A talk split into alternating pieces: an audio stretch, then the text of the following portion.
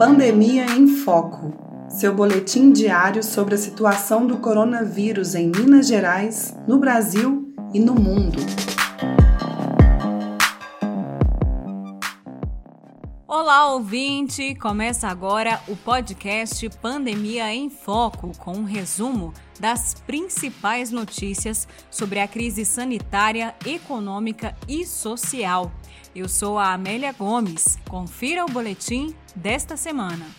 A partir deste sábado, dia 31, está autorizada a reabertura de congressos, cinemas, eventos, seminários, shows e espetáculos de teatro com menos de 600 pessoas. As reaberturas devem seguir os protocolos sanitários que foram estabelecidos pela Prefeitura de Belo Horizonte. A PBH também autorizou o retorno dos provadores nas lojas de roupa.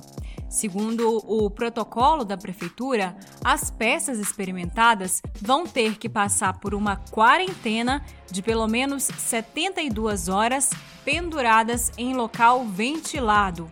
As cortinas dos provadores devem ser substituídas por portas. A medida atende a uma solicitação do Sindilojas, o Sindicato do Comércio Logista de Belo Horizonte. A Universidade Federal de Minas Gerais conquistou o Prêmio de Patente do Ano concedido pela Associação Brasileira da Propriedade Intelectual.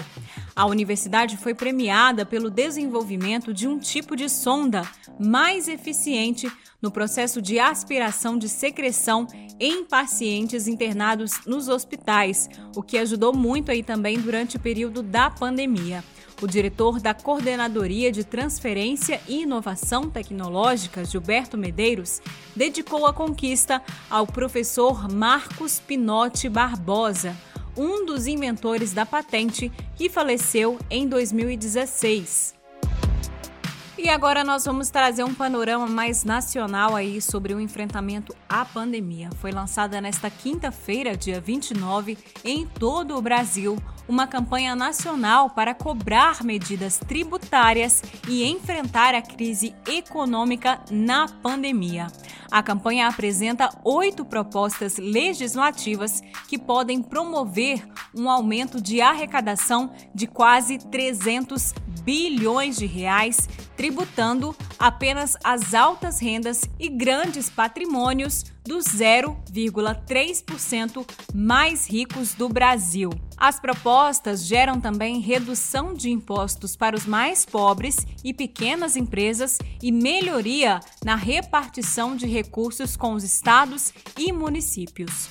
O Tribunal de Contas da União identificou cerca de 11 mil candidatos das eleições de 2020 com patrimônio superior a 300 mil reais que receberam o auxílio emergencial de 600 reais.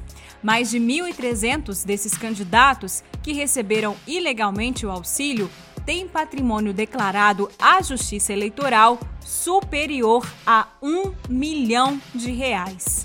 Pois é, agora você presta atenção nesse dado. Dos trabalhadores que estavam ocupados no primeiro trimestre de 2020, 13% perderam a sua ocupação no segundo trimestre.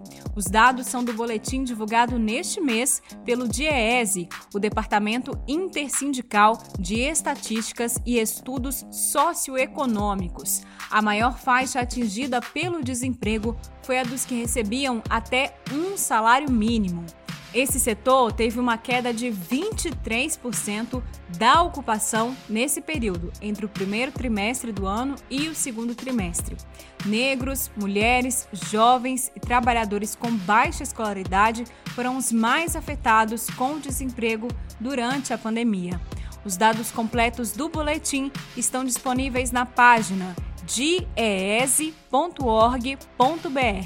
Lembrando que Diese se escreve da seguinte maneira: D I E E S E.org.br.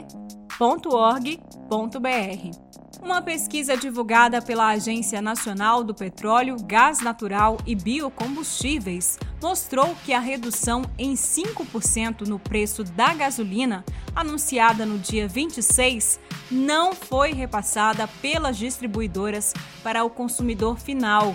Porém, os sucessivos aumentos dos combustíveis nos últimos quatro anos, desde o golpe de 2016, têm sido incorporados ao preço da gasolina na bomba do combustível. O governo federal atrasou o pagamento do complemento salarial para os trabalhadores e trabalhadoras que tiveram a jornada de trabalho e os salários reduzidos durante a pandemia. Segundo o governo, o problema foi uma falha técnica no processamento de dados. Quase 240 mil trabalhadores que deveriam receber o benefício emergencial de preservação do emprego e da renda nesta terça-feira, dia 27, só vão conseguir sacar o recurso nesta sexta-feira, dia 30. Depois de intensas críticas, Jair Bolsonaro recuou e revogou na noite desta quarta-feira o decreto 10.530, que colocava a rede de atenção primária à saúde na lista de privatizações do governo.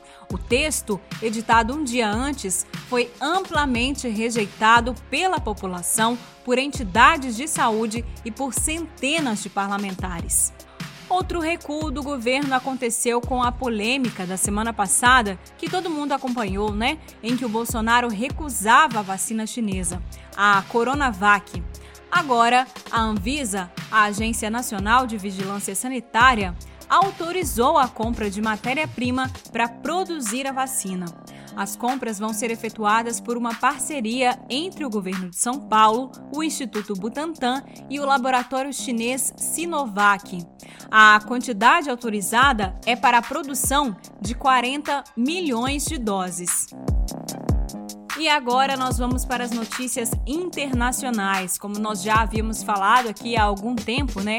A Europa enfrenta a segunda onda de infecções pelo novo coronavírus. Em alguns países, os governos já optaram pelo fechamento obrigatório de atividades, o chamado lockdown. Na quarta-feira, dia 28, França e Alemanha anunciaram o fechamento. Para os franceses, a partir dessa sexta-feira, dia 30, a presença nas ruas só é permitida para trabalhadores dos serviços essenciais.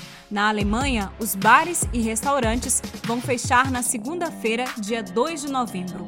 Encontros só vão poder acontecer com um número máximo de 10 pessoas.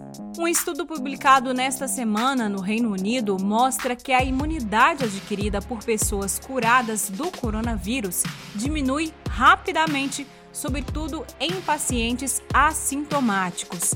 Essa imunidade, segundo os pesquisadores, pode durar apenas alguns meses.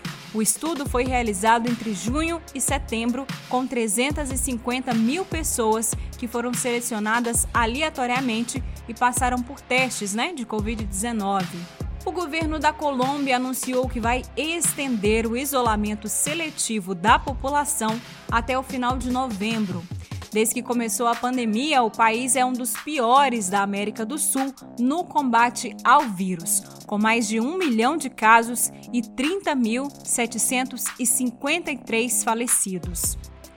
Após sete meses de fechamento, a Argentina reabre as suas fronteiras para os países vizinhos, como o Brasil. A reabertura começa nesta sexta-feira, dia 30. Porém, o acesso de turistas vai depender da apresentação de um resultado negativo para o coronavírus, do preenchimento de uma declaração e de um seguro de saúde. E nós vamos ficando por aqui. O Pandemia em Foco volta na semana que vem.